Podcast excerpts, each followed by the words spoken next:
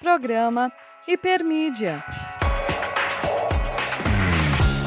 Olá pessoal, tudo bem? Sejam muito bem-vindos a mais um episódio do Hipermídia, um programa dos cursos de pós-graduação em comunicação, onde a gente discute a importância dessa área no nosso cotidiano, né? O tema de hoje é literatura brasileira e comunicação, então um excelente caldo para a gente discutir. E antes da gente iniciar, queria apresentar novamente a nossa bancada aqui composta pela professora Edna. Tudo bem, professora? Tudo bem, professor Clóvis. Tudo bem, professor também. Hoje aqui um tema que não vou negar que é minha paixãozinha, que é literatura, né? Então hoje um programa especial. Exatamente. É aqui junto com a gente para discutir esse programa especial, a gente já vai apresentar um pouquinho ele, mas já dando as boas-vindas, professor Eugênio Vince, seja muito bem-vindo. Olá, Clóvis, olá, Edna. É um prazer estar aqui no programa, agradeço o convite. Espero que a discussão sobre literatura seja proveitosa para nós todos e para os espectadores e ouvintes, né? Com certeza será, né? A gente tem aqui um convidado de peso hoje, né, professor? Antes de apresentar um pouquinho nosso convidado, queria dar os parabéns também para a professora Edna, a nova doutoranda em educação Sim. aí, né, pela Federal do Paraná. Seja muito, né, bem-vinda ao doutorado, professora. Não sei se a gente dá os parabéns, né, ou se, se, se a gente já comemora aí também as horas de trabalho, né, professora Eugênia? Parabéns, Edna, não é? Isso aí, não, doutorado é parabéns aí, né? Só que o parabéns vem junto com trabalho, muito esforço. Muito trabalho, é, é verdade. Inicialmente, e esticamento parabéns, do né? dia, né, das horas. Né? Isso, Aprender a esticar o horário do dia em mais horas. E como a professora Edna já colocou, né, é um tema que é super quisto por ela também, né, porque trabalhou literatura aí na, já no mestrado e agora vai para a literatura digital também, né, no doutorado, entender essas relações, então a gente vai contar muito com a presença dela nesse programa. Então, antes da gente iniciar, queria apresentar um pouquinho o professor Eugênio Vince. Ele é bacharel em língua e literatura portuguesa e italiana e doutor em letras, né, pela Universidade de São Paulo. Também trabalha aí com tradução, é tradutor de mão cheia e também cronista, né, professor? Além de ser professor dos nossos cursos aí de comunicação da Uninter. Então, seja bem-vindo novamente e com certeza acho que vai ser super proveitoso aí a gente contar com a tua participação e esse expertise, além de é, um estudioso da área, mas também um praticante das crônicas sobre Curitiba, né, professor? Isso. Eu comecei aí, sou um cronista tardio, né? Graças aí ao, aos meus alunos num curso aqui de é, produção de texto, né, que eu dei crônicas para os alunos, fizemos um livro, produzimos um livro, né, publicamos esse livro, Crônicas na Sala de Aula, e eu achei que eu tinha que escrever também, junto com eles, que achava que, né, professor de língua é, literatura, acho que deve escrever, não, é, não deve só ensinar a escrever, mas deve escrever não necessariamente com lotes literários, enfim, mas pelo menos escrever. Aí escrevi a crônica, tomei gosto e hoje estou aí há mais de três anos publicando minhas crônicas aí no meu, meu modesto e, e escondido blog, o Letra Corrida. Ótimo, já pode passar o endereço. Então, não é letra corrida, o pessoal já encontra lá os crônicas, Ponto isso? É. Ponto org. Eu, é. Se quiser, eu escrevo aqui, não sei se dá para eu escrever. Legal, acho que dá para escrever no, no, privado, o Arthur coloca a gente ali ah, tá. é, no, no, público. Então, já aproveitando, o pessoal que quiser mandar pergunta né, para a gente, dar uma interação aí, a gente vai respondendo durante o programa para vocês.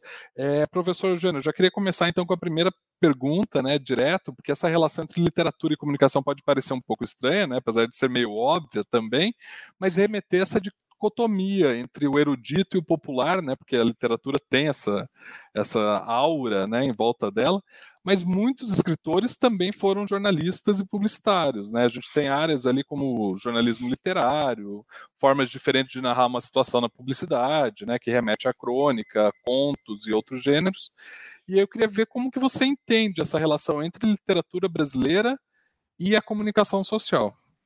Bom, assim que o, o jornal aportou aqui em 1808 com na tipografia nacional do Dom João VI, né, uh, os escritores já começaram a, né, a se alvoroçar em torno do, daquele novo é, daquele novo artefato. Claro que havia já jornais aqui, revistas, né, inclusive a Niterói, a Romântica, que era uma revista importante, só que era feita em Londres, né, era, era feita lá, né, mas era um jornal, é uma revista brasileira, muito importante para a formação do romantismo, do romantismo brasileiro, né, Valentim Magalhães, os vários escritores, poetas escreveram lá na Niterói, né, inclusive com esse nome, né, enfim, nome aí de origem indígena, né, mas a, a, sempre houve essa relação no jornalismo com a literatura no Brasil, né, havia não é, os, os, os, especialistas, né, os tipógrafos, os jornalistas, boa parte que veio de Portugal e França, não é, que vieram para cá, e os, não é,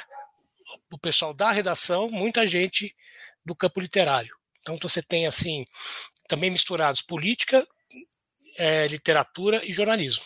Não é? Você tem caras como José Justiano da Rocha, que era um cara do Partido Conservador, depois foi para o Liberal, né, para variar, e enfim, que tinha é, fumaças literárias, né, enfim, mas não era um grande escritor, mas já começou a escrever crônicas, tá certo? E já lá no, na, nos primeiros jornais, aí vai vir outros autores como Francisco Otaviano, enfim, você tem uma influência forte francesa, né, nesse, nesse, século XIX, não é? E que eu acho que simbolizada sobretudo pelo folhetim e pelo rodapé, né? Aí que os escritores entraram com tudo, né? Seja por questão financeira, é, seja por questão literária. Né? Então você vai ter José de Alencar, Joaquim Manuel de Macedo, Aloysio Azevedo, Raul Pompeia, é, Lima Barreto, que aí eu estou indo um pouco mais para frente, mas enfim, é, é, João do Rio, Oswald de Andrade, aí vai, né? Drummond. Você vai ter sempre escritores escrevendo nos jornais nacionais. E a questão do popular e o erudito que você coloca, né? no Brasil sempre a coisa é meio estranha, né? Porque você tinha, na verdade, é, você não tinha um público leitor. Né? Um pouco leitor era um pouco leitor, né? você tem 70% de, de analfabetos no período que o jornal, mais até, né? porque o primeiro censo é 1870, não é? o primeiro censo que se tem notícia no Brasil, é, os jornais já aportaram aqui em 1808, mas começa a ter força em 1830, né? enfim, na independência, o jornal começa a ficar mais um pouco mais organizado, e então você tem um público leitor muito diminuto, né? Então, assim, é, é, muito pequeno o número de leitores que você tem. Então, a, a, o, o, que vai haver um pouco é um, uma, uma imersão mesmo do jornalista, na, do escritor no jornal, tá certo? Fazendo experiências, né? Sem muito é, pudor, não. Tá? Sem muito pudor na questão do popular, de aquilo ser. Não é, não é a praia da literatura, até porque é, no Jornal do Comércio, que é um jornal que, né, que é fundado por um francês, é, o Jornal do Comércio ele foi o primeiro jornal que inseriu o rodapé, né? E ele trouxe o Conde de Monte Cristo para cá, né, o romance francês, para ser publicado né, é, periodicamente, aquilo para aumentar as vendas do jornal, e aí os escritores brasileiros começaram a publicar. Né? Então você tem aí o, o Memória Sargento Ministro foi publicado no Folhetim, o Guarani do José de Alencar foi publicado em Folhetim, não é? ah, o Quincas Borba, né, que publicou, depois parou, né? tem, tem uma, é, teve uma vida estranha né, no Folhetim, o Machado publicou não é? vários contos, várias crônicas, etc, etc. Então, essa essa interação entre os dois foi muito rápida, não é? E, e, sem muito ruído, não é? Sem muito ruído, não, assim, sem a, muita preocupação de, de, estar sujando as mãos, né? Naquele meio de comunicação mais popular, porque na verdade ele não era popular. Certo? Já era elitista, né? Porque já era elitista, entendeu? É, quem sabia linguagem, ler, é. é sem saber a lei, a linguagem, ela é toda uma linguagem rebuscada, enfim, ela só vai se modernizar essa linguagem lá, na verdade, só se, só se moderniza depois da década de 50, né? Mas aí você vai ter alguns jornais mais modernos, com modernismo, vem as revistas do modernismo, mas enfim, tem uma linguagem literária que permanece no Brasil até a década de 50, de forma muito forte, né? É, claro que um jornal menos, outro jornal mais, enfim. Aí, aí, vem, a, aí vem a influência americana. Né? Aí a influência americana vai mudar a, a linguagem do jornalismo nacional. Né? Tem uma. O Raul de Pompeia, é, por exemplo, quando o Dom Pedro. O Dom Pedro é exilado, vai para o exílio, né? É, com, o advento da República, em 1889, escreve um artigo lindo na, na, no, no, jornal, escrevendo uma crônica da chegando às três horas da manhã, eu até, até tenho aqui, às três horas da manhã, indo embora, solitário, Dom Pedro II, blá, blá, blá, né? Então eles estavam lá é, diuturnamente, né, nos jornais, né? Chegaram a criar o. Aí você tem diferenças, né? Você tem um cara como José Alencar, que é de uma família mais abastada, você tem o Machado de Assis, o Machado de Assis foi jornalista, né? assim, ele trabalhou em redação. Com Saldanha, eu acho que o Saldanha Marinho, eu sempre confundo o Saldanha Marinho com outro jornalista, mas estou enganado, ele, ele deixava a redação na mão do Machado. Não só para escrever, não é porque o Machado escrevia crônica, publicava, não, mas não, ele botava a mão na massa. Já participava do processo é, produtivo, né? Do processo produtivo, do... exatamente. E isso influenciou na literatura dele e de outros autores, né? Do Machado, muito, né? Muito, bastante, né? Quando ele dá a virada dele do, do da segunda, chamada segunda fase, né? Os romances da segunda fase, que começa com Memórias Póstumas de Brás Cubas, uh, tem uma clara influência do jornal, claro que ele. Eu, eu, minha teoria é que ele, ele vai pegar o modelo do, dos humoristas ingleses, né? Que já pegaram esse modelo já da, é, é, do, do, gênero cômico, cômico, sério, né? Luciano, Don Quixote, tá, os caras que vieram antes. Pega esse modelo do, do humor inglês, mas só que é o modelo literário que dá, né? A, a vamos dizer assim, a, a hora de literário, né? De, enfim, de uma, de uma de uma instância de arte superior, mas aquela mão na massa dele escrever crônica, dele escrever ali no jornal e tal, aquilo que deu a, as pernas para ele correr nesse, nesse gênero que os caras escreviam, né? Aquele, do qual ele achou mais é, importante para, para expressar aquilo né, que ele estava vendo no país, enfim, que, que ele achou que era mais viável para a literatura brasileira para ele, né? Porque ele estava procurando um caminho e só achou ali naquele momento. É, porque essa questão do, do, do, popular e do, e do tem outra, vamos falar de publicidade, né? Estou falando de jornalismo, que é a tua área, né? Quando você, você pode me ajudar. Você tem o quê? Você tem uns caras como Olavo Bilac, Bastos Tigre, o Emílio Menezes, que são poetas, aí já, né, pro, um pouco mais adiante, tá? Começo do século XX, né? Escrevendo peças publicitárias, né? poetas, então escrevendo ali peças publicitárias, já ganhando dinheirinho, aí já estão ganhando dinheiro, já estão gostando da, da, brincadeira, né? Aí o, o Bastos Tigre, que é o famoso, né, o idealizador do, do slogan Se é Bayer é bom, né? Mas ele faz paródia da, do, do Lusíadas, lá pro Xarope Bromil, que é bastante conhecido também, todo aluno de publicidade já viu, né, Clóvis? Não é? Os alunos da pós aí já conhecem, é. não é? Ele faz uma, paródia perfeita do, do primeiro canto do, dos Lusíadas, né? E, inclusive, com, tem, na, tem na campanha que você vê lá, você tem a, a, a paródia, e você tem também um Olavo Bilac que já tomou Bromil. e tem a, a foto do Bilac. Não é que o Bilac era uma, era uma celebridade, né? Então, um testemunhal já, né, do Bilac.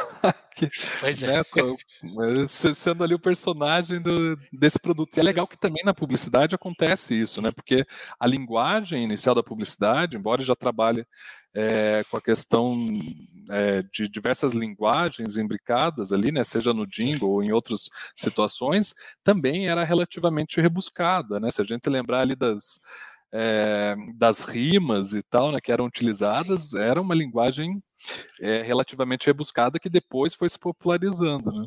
É, ele foi usava lá, no caso do, da paródia, ele usou o decassílabo, né? Que era o camoniano, então ele usou o decassílabo. Mas o Bilac fazia com, com redondilha, né? Versus a redondilha menor, que é de cinco, é, de, de, de, cinco sílabas poéticas, e a, ou a maior, a de sete, né? Sim, então super tradicional, aquela... né? Imagina. É? Super tradicional, né? Que é, aí sim, aí sim, Clóvis, aí vem da cultura popular. Uhum. Porque uhum. a, estrutura do cordel é na base da, da redondilha maior menor, aí sim. tem outras formas, né? o cordel também se, se, se, diversificou, né? Mas a base da redondilha maior e menor também é do cordel. E é da poesia popular. Segundo o, o Câmara Cascudo, o nosso ouvido é, é sete silábico, né? É a redondilha maior. Sim, tá? pra, então aí brasileiro, aí, né? Já está acostumado com é, essa linguagem, isso, né? Isso. Hum. E tem um monte de slogan com sete sílabas por aí. Sim. Né? Tem um monte. Né? Ou de 5 ou de 7. Isso eu dou para meus alunos lá. Mostrando. Então, assim, a, a, você tem essa.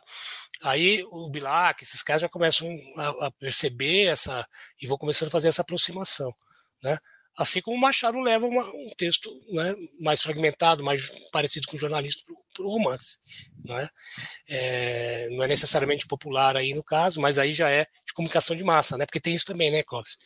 Você tem o popular, você tem a comunicação de massa, você tem o erudito. Né? E o romance, assim, eu tenho, assim, que eu já estudei, um pouco que eu penso, o romance tem uma influência muito forte do folhetim a, a, a, teoria literária costuma mostrar Balzac aqui, né, é, Flaubert aqui, e o folhetim para lá. Eu não concordo com essa até porque todos eles, o Flaubert não tenho certeza, mas o Balzac escreveu um jornal, um folhetim direto. Né? Enfim, então tem aí uma, uma, uma raiz do romance, né, da prosa. A poesia já é mais é, é, outra história, né? A poesia vai perdendo espaço no século XIX, né? Até chegar no hermetismo aí no começo do, século XX, né, que ela se, né, com Marlamé, com os caras, não, nós somos uma outra coisa, né, nós somos um, um próprio parnasianismo, né, somos uma outra coisa, a parte, especial, não é, a sociedade está lá, nós estamos aqui criando obras de arte fora disso, né, a depois ela vai se abrir de novo, né, com, a, com os modernismos e tal. Professor, e você está falando bastante de, dessa relação da literatura até com a história mesmo, né? Desses momentos históricos que vem retratado na literatura. E acho que isso une muito também a literatura e a comunicação, né? Ela passa a ser um instrumento de comunicação e mantém viva todas essas marcas históricas, sociais. Até hoje, a gente lê obras dessa época, a gente consegue ter uma noção, claro que às vezes é um pouquinho mexida, mas uma noção de como estava a sociedade na época. E pensando então na literatura brasileira, mas essa que a gente vivencia, atual, na sociedade atual. Considerando que hoje a gente tem todas aquelas plataformas, o professor mesmo tem um blog de divulgação das suas crônicas, é, que acaba facilitando, de certa forma, né, a, a vinculação das obras. Você acha, como, como que você tem percebido esse caráter? É, a literatura ainda tem esse caráter de manter vivo esses registros, é, esses manifestos, nesse sentido mesmo de relatos históricos, sociais, nesses escritos novos, nos novos escritores, nos novos textos, ou isso tem sido deixado um pouco de lado? Isso era uma coisa muito mais dessas obras anteriores, dessas primeiras obras? Não, não. Você tem o romance que estourou aí recentemente, né? Que é o. Cadê ele aqui? O, o, o Torturado, não é? Não sei se é exatamente você está perguntando, se não for, você me corrige, né? Primeiro, assim, porque tem dois aspectos na sua pergunta que eu enxergo aí. É, é, primeiro, a literatura como registro histórico, né?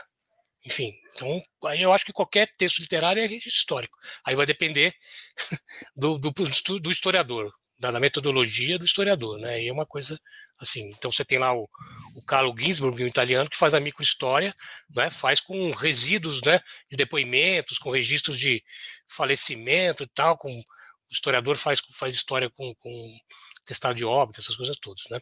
Então, assim, então qualquer texto literário, dependendo do historiador, vira registro, né? Histórico, mas aí é um registro a partir do olhar do historiador. Agora, você está me perguntando é a partir do, da, do autor, né? Que ele está querendo fazer né, a, o registro. Eu, puxa vida, é, eu peguei um monte de livro, ó, não é mentira, tá, pessoal? e, e o Torturado, bom, aí depois vocês, o, o, o Arthur coloca aí o Torturado, é, é, um romance do Itamar Vieira, né? Se não estou enganado no nome, Júnior. É, ele faz um romance é, de viés realista, né, contando a história né, das populações é, pobres da Bahia, baiana, não é? É, é, agricultores né, no meio rural baiano com a cultura é, negra, não é? com, a, com a, inclusive com a inserção de é, é, rituais religiosos negros e tal, blá blá blá blá. blá. Então, tem sim Tá, a literatura hoje ela tem, na verdade, hoje, Ed, no meu ver, tem várias vertentes, né? Você tem o cara que é mais formalista, que é o cara que vai lá, né? Descende numa linhagem, vamos dizer assim, para exagerar, joiciana, né? Tem uns caras aí, Juliano Pessan, tem você vê que é romance filosófico, mas enfim, é, tem o Antônio Geraldo Cunha, tem o, o Evandro Afonso Ferreira, que era um publicitário, que trabalha a forma, a linguagem, né? Está mais preocupado com o, aquilo que o, que o, o, o Roman Jacobson, né? É, é, pensava, né? Quer dizer, a, a, a, mensagem, a preocupação com a mensagem, né? E que os russos falavam a desautomatização da linguagem, a literatura como sempre algo ligado à forma ou como escreve, não ao que se escreve. Mas aí, esse Itamar, que tem um, é interessante, o Tortarado, porque é, ele estourou nas redes, né? Primeiro, ele foi um livro que saiu e por causa das redes sociais ele vendeu 100 mil exemplares na primeira edição, né? Se eu estou enganado. E aí ele foi para crítica, né? Porque ele, primeiro ele foi um sucesso de venda, depois a, a, crítica foi dar uma olhada, tá? alguns gostaram, outros não, enfim, né? É, então tem sim, tem um cara, por exemplo, é, que aí aí não é um é na crônica. Claro que a crônica tem a questão é, é, mais histórica, social, mas esse cara aqui dá para ver aí, Edna. José Faleiro. Não sei se vocês gostam que façam isso, mas enfim. é, dá para ver sempre. mas, em, ó, mas em que mundo tu vive? Né? Isso aqui é um cronista de, de Porto Alegre, ele, ele, era empregado de supermercado, supridor, né? aquele cara que coloca as, as, as mercadorias nas prateleiras. Ele tem um romance chamado Os Supridores, inclusive. Né? Esse Os Supridores é um romance também que tenta retrata o dia a dia dos meninos da periferia de Porto Alegre tá? Então você tem, é, é, você não vai ter um romance de formação como Balzaciano, né, que o cara sai da província eh, francesa, vai para Paris, vai tentar ser jornalista, se estrepa todo, né, se arrebenta todo lá, e aí quando ele vai se arrebentando, né, toda né, a, o quadro da vida moderna francesa vai sendo retratada, né, ao mesmo tempo. É, isso é um pouco mais difícil, mas tem, isso permanece, tá? Assim, romance histórico, aí eu não sei se você queria chegar nisso, né? Porque aí tem um romance histórico, aquele que, como é aquele, o, o aí, como é que é o nome daquela escritora é, negra também, é, é, Defeito de Cor, né? Sabe com esse um livro Defeito de Cor, que é um que é é um, é um, é um catatal desse tamanho assim, que é um romance histórico tratando aí da escravidão, etc, etc, etc, é um romance aí da década de, aí eu vou me estrepar, que era não sei se é de 780, é, 90. A Gisele, a Gisele é uma colega minha que fez uma tese sobre. Então também é um, é, é um aí eu posso falar até de romance histórico. Tá?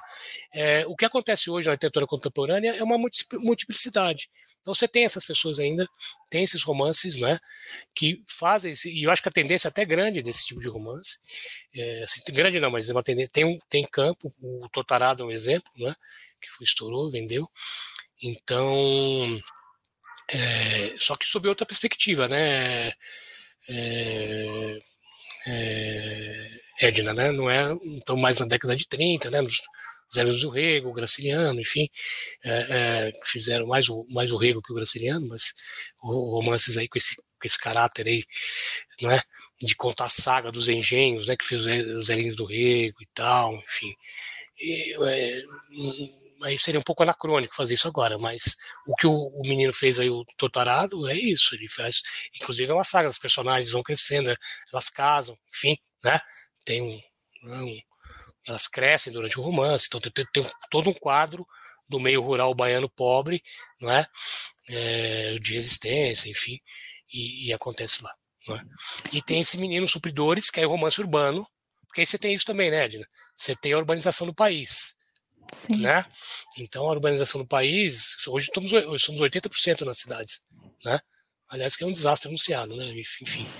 Daqui a pouco a humanidade, né? Se projeta que daqui a 30 anos a humanidade seja 80% urbanizada. Né? Isso implica uma série de coisas. Né? E meus cachorros, cachorros, meus cachorros. É, enfim. E aí, é, o romance histórico, né, a qual nós estamos acostumados, que nós logo remetemos ao regionalismo, né? A gente remete ao regionalismo. Eu não sei se, você, se era isso que você estava perguntando, mas eu, veio na minha cabeça mais ou menos isso, né? É, é, e aí você não vai ter, você vai ter urbano. E aí esses Zé Faleiros, por exemplo, Os supridores é um, um retrato, aí é mais recortado, né? Quer dizer, é uma é um grupo social, quer dizer, dos meninos trabalhadores de periferia, não é? Uma saga deles, enfim, e é bastante e é, e é realista, tá? Inclusive na linguagem, usando linguagem falada, enfim, né? É bastante próximo da linguagem falada, né? Linguagem escrita, mas próximo da linguagem falada. Não sei se eu te respondi, enfim. O Arthur colocou aqui até pra gente que do Torto Arado tem um artigo publicado pelo professor Jefferson Ferro, ah, que também é legal. aqui da Uninter. Depois ele coloca o link aqui pra gente, que daí é interessante ler, né? Legal, vou sobre, ler pra ó, é. sobre É, eu também não li esse, esse eu vou ler. Legal, várias conexões aí, né, que, que a gente tem com, com, com, os professores, né, porque é interessante isso, né, essa complementaridade entre os professores. A gente já citou aqui a própria professora Edna, né, que estuda a questão na literatura digital, junto com o professor Eugênio. Então, acho que é interessante. Professor, a gente também tem essa questão, né, acho que o senhor já comentou bastante, é, mas só para a gente reforçar, né, porque quando a gente pensa em literatura brasileira, a gente faz aquela é, a gente remete, né, aquela época do próprio Machado de Assis, né, ou, enfim, né, Guimarães Rosa, João Cabral de Melo Neto, Graciliano Ramos, assim, os, os, grandes, né, nomes aí da literatura brasileira, mas também a questão de é, serem homens já falecidos, né, em geral, assim, claro que a gente tem grandes nomes é, de mulheres também na literatura brasileira, mas hoje em dia, na literatura atual, você citou alguns exemplos aí, quais as pontes que a gente pode construir né, entre esses autores contemporâneos e essa comunicação social? Porque se antes era quase uma questão ali de sobrevivência, até de, de é, de ofício, né? Porque o cara precisava ir para um jornal, precisava ir para uma publicidade, até para ganhar dinheiro, né? Para ser um pouco mais é, reconhecido de forma popular. Como que você vê isso hoje, né? Você citou aí a questão da comunicação também, o livro saindo primeiro no digital, né? Já seria uma ponte, né? Para depois ir para para a questão da crítica. Mas é, é, possível traçar também esse paralelo hoje entre a literatura contemporânea e a comunicação social? Não, sim, sim, claro. É, é, eu acho que não tem como dissociá-las, não, né? Ela, elas mudam de patamar, né? Primeiro, um aspecto que mudou um pouco, né? Boa parte dos escritores hoje vem da academia, né? Uma parte, uma boa parte, né? Vem da academia, o que, o que não acontecia antes. Antes o cara era jornalista, era, era de, de, do direito, era diplomata, né? Era a própria Lígia Fagundes Telles que está viva do direito, né? Isso fez direito. Ah, ah, enfim, então você tinha aí, é, era autor, o, o Guimarães era médico, né? Então não era especializados, né? não eram autores especializados formados em letras. Hoje, boa parte é. O Itamar Totalado é professor de literatura, o Jefferson Tenório, tem um monte de atores, é, é, autores que são ligados à academia. Não é? Mas a questão da como você pensar que a literatura, né, como diz o Cândido, né, Edna, quer dizer, que é um sistema, tá certo, que implica no autor, não é, obra e público, e já compreende uma comunicação, não é? Você não tem literatura sem comunicação. E hoje, onde está. Hoje é um aspecto da comunicação muito forte, da comunicação social, aí para ficar no, no campo, é, é, o trabalho de marketing do, escritor. Né? Hoje, tem, hoje o escritor, é, é, o que, que acontece hoje na comunicação social e a literatura, que é muito forte? Prêmios, é, é feiras, eventos literários. Não é? Porque como ele, ele virou um nicho à parte, né? Então jornalismo, não é? Ele tem gente que escreve, Antônio Prata, o Luiz Fernando Veríssimo, Fernanda Torres, um monte de gente escreve jornal. Tá? Isso existe ainda, né? É, alguns até trabalham com jornalista e escrevem, tem, tem também isso. Mas você tem esses eventos, você tem esses, é, é, essas feiras, então a Flip em Paraty fica lotada de gente, né? Fica lotado, a gente tem um evento, sai nos jornais, né? Tem toda uma, uma publicização disso. Por um lado, então, o, o escritor acaba virando um, um pouco meio ele tem os agentes que fazem o marketing dele, ele tem que ser o marqueteiro de si mesmo, ele participa do Twitter, não sei o que, ele, e quando ele vai lançar um livro, ele põe lá no Twitter, basta seguir os, os autores, que é um negócio meio assim, né? É, sim, e a própria é, força das editoras, né? Sim, Também, né, Eugênio? É, é. E do ponto de vista da literatura, então, porque a literatura é, é uma, é, uma, é uma forma de comunicação, não é? Quer dizer, é uma espécie de notícia de nós mesmos, né? Como disse já uma autora por aí, né? Então, então ela está ela, ela tá comunicando e, e, a, essa experiência humana, não é? Como diz o Antônio Cândido, de humanização, né? Quer dizer, a literatura faz parte, ele diz lá no direito à literatura, né? Que a literatura é aquilo que nos humaniza, enfim, né? Que traz aí, que organiza a palavra, organiza o caos, né? Enfim, e traz uma humanização, enfim, da experiência, da nossa experiência e tal.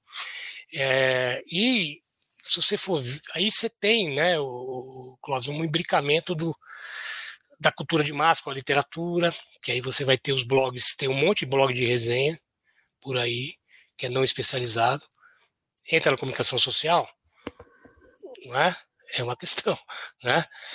Os, os, os oficiais, os órgãos oficiais, aí você tem muito, você tem os suplementos literários, que sempre houve, sempre em quantidade, hoje uma quantidade menor, mas eles estão aí, depois eu vou citar algum, né? Suplemento Pernambuco, Asconho, 451, né? A, a, tem um lá do Rio Grande do Sul, que agora esqueci o nome. Bom, eles existem, né? Jornais é, é, é, de jornalismo cultural, tá certo?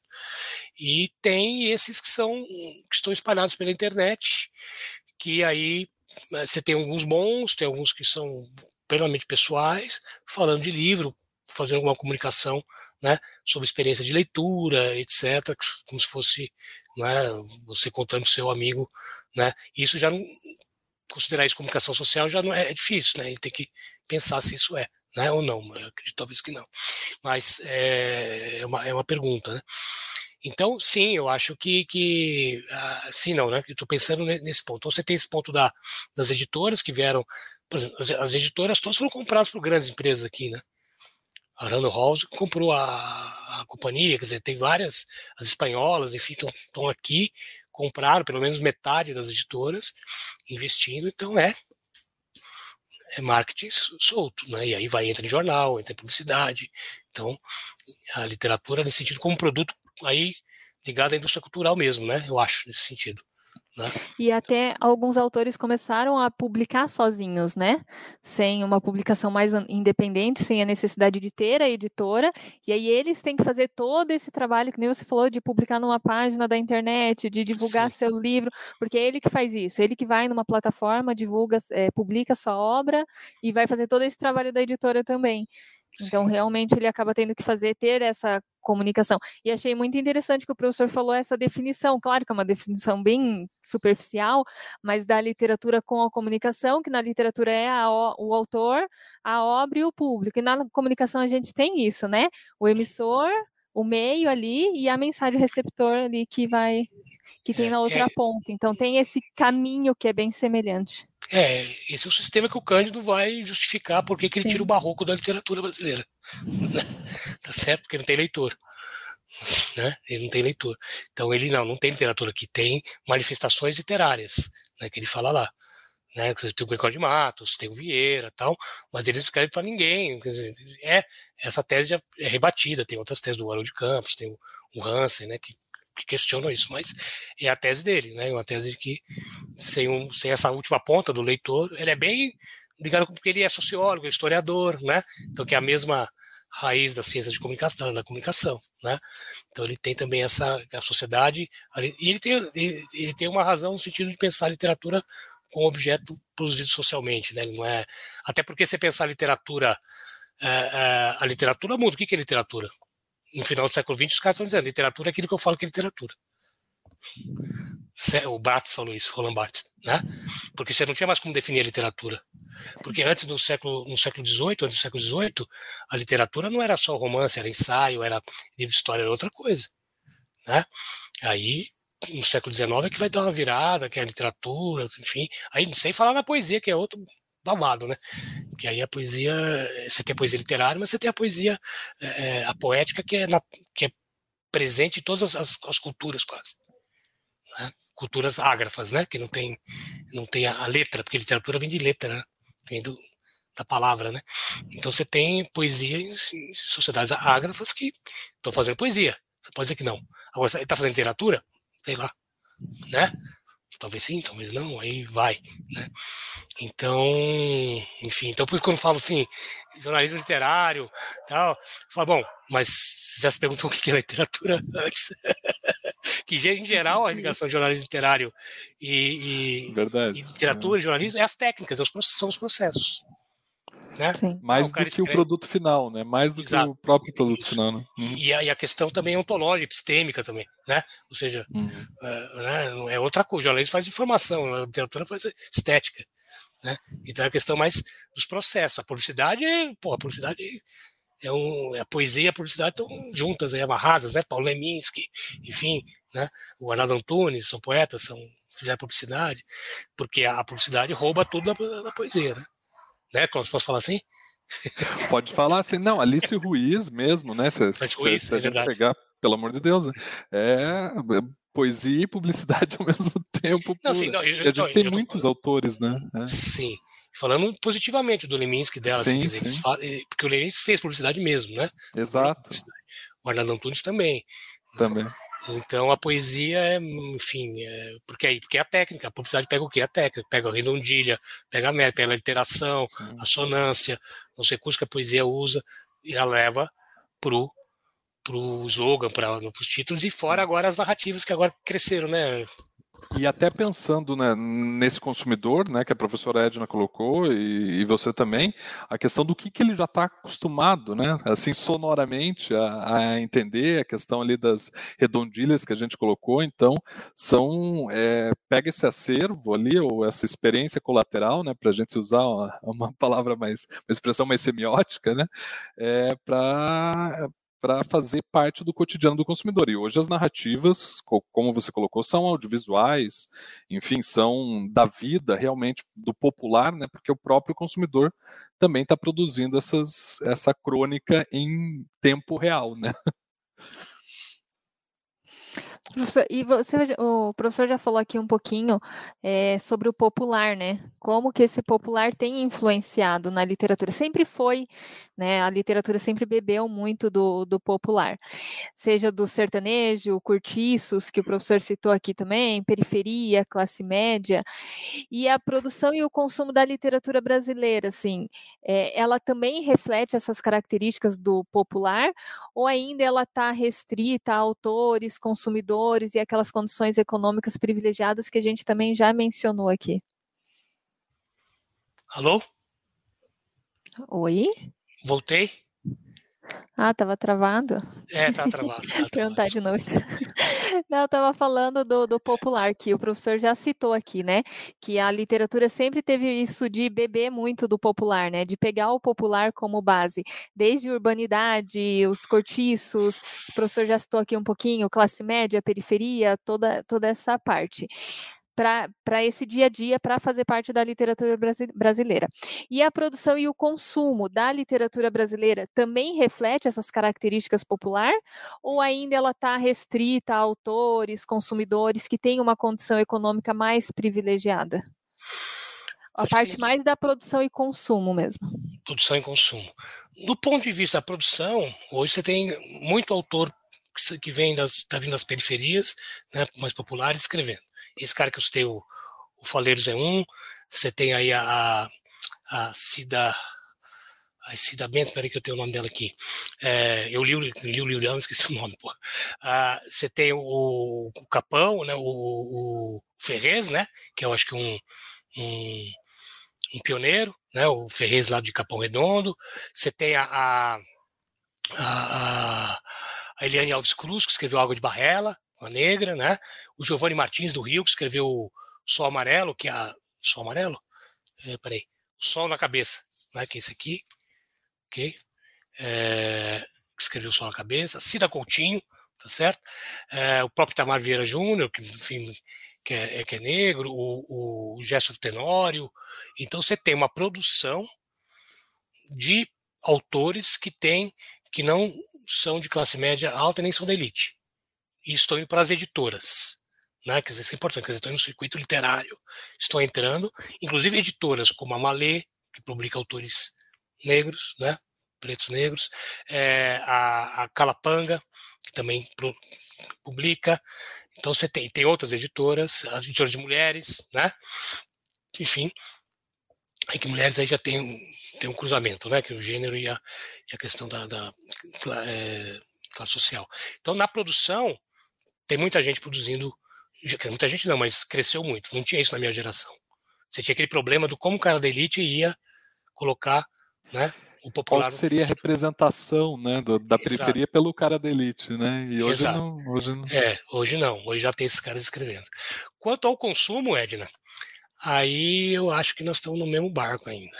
Assim, não muito diferente, tá? Assim, a, você tem o programa o PNLD, né? O Programa Nacional de Livro Didático, que ajuda que os livros vão para escolas, aí nas escolas, né? Você tem potencialmente né, a, a, questão da leitura, mas tem uma coisa que já que o Cândido disse lá atrás, o Brasil deu um azar, né? Porque quando começou a alfabetizar mais, aqui que foi a década de 60, chegou a televisão.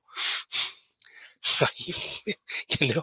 Você tinha metade das pessoas analfabetas, e aí das, das alfabetizadas, claro que você tinha os analfabetos funcionais. Aí vinha a TV, vinha, né? Expansão da TV e tal, e aí a coisa se complicou. E até hoje, enfim, é difícil você recuperar as escolas e tal, mas é, e você não tem a cultura, e por isso que eu, eu estou falando isso? Porque você não tem a cultura do livro em casa, né? Que ela é fundamental, ela é importante. Não porque só a escola sozinha tem que ser uma escola muito boa, né? Enfim, que não é o nosso caso, né? A gente tem um melhorou muito de certa maneira, pelo menos o acesso, mas acho que o que o consumo é, em termos de números que a gente vê também, né? Eu acho que se mantém assim, é, cresce aqui, cai aqui, mas não tem uma uau, né? O que você tem é o Estado comprando muito livro. Estado é que faz com que sobrevivam boa parte das editoras, pelo, pelo programa de, do livro didático, enfim, que é, né, e outros programas que aí sim sustenta as editoras, mas eu, do ponto de vista popular, ah, as pessoas tem muitas tem muitas muitas iniciativas, né? Tem o, o Sarau da Vela, o Coperifa, não é? Tem muitas iniciativas é, populares, periféricas, tem a própria a Flip das a Flup, né? Que é a a Flip das periferias, agora esqueci o nome, não é, Clóvis? Que é, uma, que é muito legal. Então isso, isso expandiu, então é, existe, é, existe um movimento muito forte, tá? É, eu não tenho as estatísticas ainda, assim, claro, mas até onde eu sei, pelos os dados da Câmara Brasileira do, do Livro, né, ela que dá esses dados, não vi nada de, de assombroso, enfim, na situação que nós estamos aí, né, de regresso material, né, as pessoas, o livro apanha feio, né, não, não vira item importante. Sim, é, tem, tem esse movimento, né, até para é, sustentar aí a questão do livro e da produção, né, do PNLD, eu trabalhei diretamente com, com isso, é, né, um tempo, né, na minha vida, mas no setor de marketing, né, já trazendo ah, é? a questão ah. das potências em uma editora específica, mas é, realmente, para isso chegar na ponta e virar consumo, né, propriamente dito, é, é um pouco mais complicado e envolve aí, como você colocou, uma questão cultural até, né. É, isso não tem livraria, né? Leitura, né? Não tem livraria no interior do Brasil. Você não tem Exato. nem aqui em Curitiba quase, né? Para fazer essa distribuição, né, boa mesmo, né? Aqui é difícil, né? Se a gente comparar com outros países da América do Sul mesmo, né? Sim. A gente vê essa diferença de, de livrarias de rua mesmo, né? Daquela cultura Sim. do pessoal entrar, garimpar livros, enfim, né? E, e, ter essa discussão um pouco mais ampliada. Professor, a gente já está chegando nos finalmente aqui, porque o nosso tempo é muito curto, né? Como sempre, é, a gente precisa entregar ali, né? Também para outros programas aqui. Um ambiente rádio. de comunicação, afinal de tempo, afinal de contas. Né? Exato, limitado, né? e controlado. Estamos aqui na literatura pode fazer. a indústria cultural nos, nos pressiona. Nos pressiona. É, então eu queria para a gente fechar aqui, né, essa, essa é. questão. Acho que o senhor colocou várias questões interessantes. A professora Edna que estuda essa nova formação de leitores pelo digital, né, que talvez seja uma possibilidade da gente formar novos sim. leitores. Sim, sim, sim. É, eu queria saber também quais são suas indicações, então referências com relação ao tema. O senhor já deixou várias, né, aqui uhum. durante o programa, para quem está nos assistindo também pelo YouTube, mas queria saber qual que é a tua listinha hipermídia, que vai estar tá disponível lá no nosso Instagram, arroba pós-unintercomunicação. Tá. Então eu vou colocar né, um, alguns, eu acho que um, um, texto que é fundamental, que é o, é o Direito à Literatura do Antônio Cândido, né? Que eu acho que ele é importante, ele trata da questão não é, da literatura como um, um direito do, do, cidadão, né? O cidadão um direito universal, né, que implica na sua humanização. Então está linkada essa pergunta da Edna, né? Quer dizer, as pessoas estão consumindo o livro, né? Não. Então esse direito à literatura, como diz lá, não está sendo é, é, é, distribuído aos cidadãos brasileiros. Então, é um primeiro livro. Ele, ele tem na, na está no livro vários escritos do Antônio Campos. Eu passo a referência, mas você encontra por aí na internet, aí, porque ele é um, um artigo bastante é, é, é divulgado. Tem dois livros que eu queria indicar para a discussão da literatura contemporânea, tá? Que eu acho que, embora e trata também da questão da indústria cultural, trata dessas questões também, mas pelo viés da literatura. Eu vou puxar o sardinha para o meu lado, né, Clóvis? Porque sabe que a literatura está embaixo em tudo quanto é lugar. Então, vamos é... lá, vamos lá, vamos aproveitar, né, para divulgar. Tem dois livros, Altas Literaturas da Leila Perrone Moisés a Leila Perrone Moisés é uma professora sênior lá da USP, já está com 80 anos. É, ela é, foi aluna do Roland Barthes, né? Está viva, produzindo, escreve muito bem, né? E ela que, tava, que tem os textos mais interessantes, ela e o Alcir Pécora sobre a literatura contemporânea, sobre os dilemas, né? Da literatura contemporânea aqui em termos de, de uma reflexão brasileira. Até autores, né? Mas vou dar só os brasileiros. Altas literaturas e mutações da literatura no século XXI tá? São dois livros dela aí, é, da Companhia das Letras. Então, artigo, livro, e vou indicar os suplementos culturais. Na verdade, são artefatos, né, é, da comunicação social, porque são jornais, né? Então, acho que vale a pena conhecer do jornalismo cultural. O suplemento Pernambuco, que é publicado pelo CEP, pela editora lá estatal de Pernambuco. O jornal Rascunha aqui de Curitiba, que já tem 20 anos, acabou de fazer 20 anos, né? Não é, Clóvis, eu acho? Ou 25 anos, não sei. É uma resistência, né? Uma história de é. resistência aí, né? É, eu acho espetacular. Cidade, eu, né? eu conheci em São Paulo, vim para cá, bem. ele é impressionante, né? É de jornal literário, né? Uh, a 451, que já é um, um, um, jornal também de divulgação, uma revista literária, já produzida pelos caras lá de São Paulo, com mais esquema, né? Enfim, o Paulo Werneck, o, o filho do Humberto Werneck, né, que é o escritor, e a Diamante, que era a mulher do Otávio Frias, o 451, que é o, é o nome do romance, né, é o Fahrenheit, né, do Bradbury, né, que é o que conta a história dos livros proibidos, etc. A revista Fina, que aí é digital, tá, Edna? Não sei se você conhece, a revista Fina, que publica literatura, crônica e tal, é bem legal. E a Piauí, né? A Piauí, para quem quer jornalismo literário, né? talvez seja o jornal mais indicado, a revista mais indicada hoje. É, podcast. Posso falar podcast também?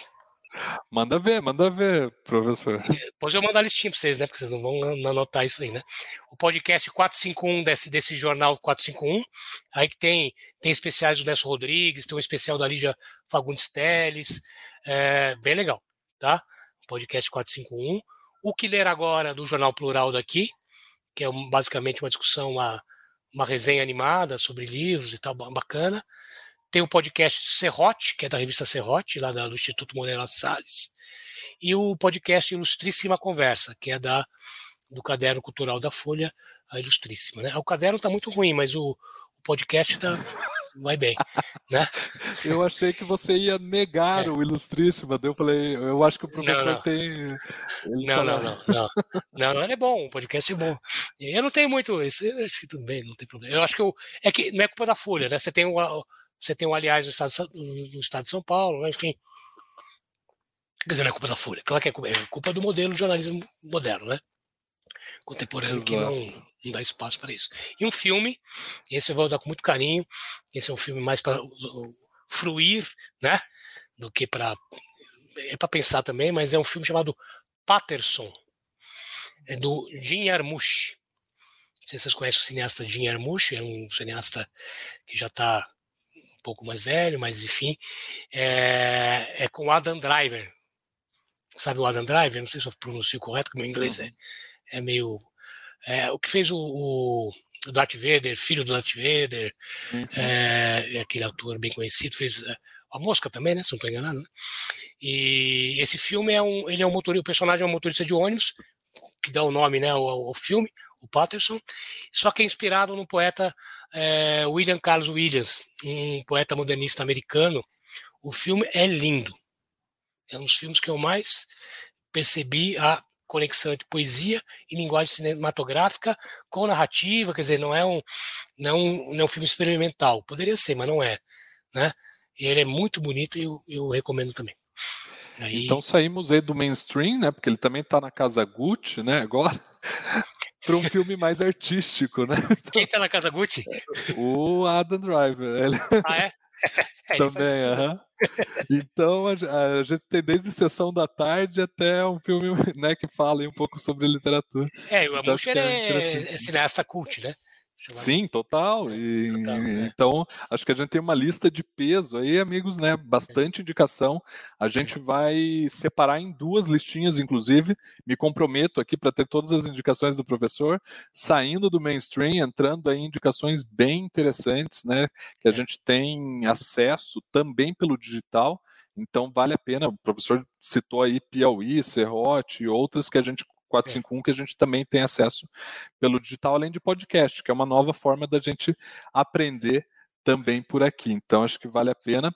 E a gente chega ao nosso momento final. Já queria né, fazer as finalizações aqui, agradecer a todo mundo que está ouvindo, falar para o professor Eugênio também para ele fazer os seus finalmente, deixar seus recados, novamente o blog do professor, acho que vale a pena a gente divulgar, e também a professora Edna para fazer essa finalização.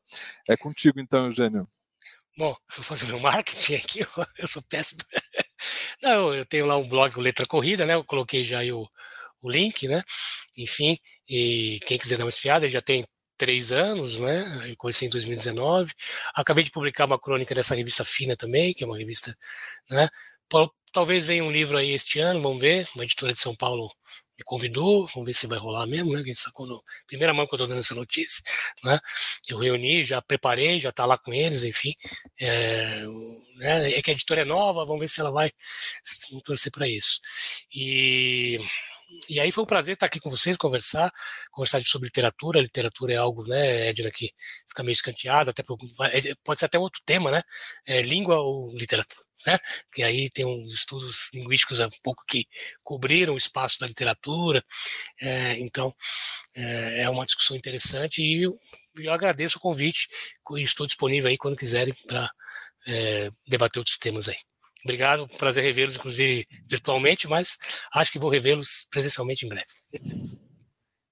Eu quero aproveitar então agradecer também os apontamentos aqui, todo o conhecimento que o professor Eugênio sempre traz, sempre muito gostoso conversar com o professor Eugênio, trazendo todas essas referências, alguns não assistiu o filme também, vou ter que ler o livro, assistir o filme, ler o texto do professor Jefferson, tem um monte de tarefa, sair com um monte de tarefa hoje. E o doutorado ainda.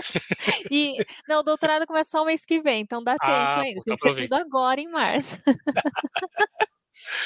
É... E obrigado, obrigado pela participação, parceria do professor Clóvis de sempre também. Obrigado, gente. Eugênio, mais uma vez a gente agradece a tua participação, sempre uma aula gigantesca, né? Trabalhar contigo. É um prazer e eu falo aqui sempre que quando eu me introduzi na, na instituição, um dos acolhimentos que eu tive foi do professor Eugênio, com essa experiência dele, conhecimento, mas uma um acolhimento modesto também, né, do ponto de vista humano, assim, né, que tem essa questão humana muito presente, e a gente vê isso também com os alunos, né, nos projetos que ele desenvolve com os nossos vários alunos e produções literárias junto com eles, além de outras produções, inclusive na vida dos alunos, né, nos projetos de vida dos alunos, é muito gostoso de ver isso. Então, prazerzão tê-lo aqui. Demoramos para convidá-lo, mas foi um baita programa. E agradecer também o Arthur, que está nos bastidores, quase batendo na gente por causa do horário, mas estamos aí. E agradecendo de novo a quem assistiu. Um abraço e até o nosso próximo Hipermídia. Tchau, pessoal. Valeu. Programa Hipermídia.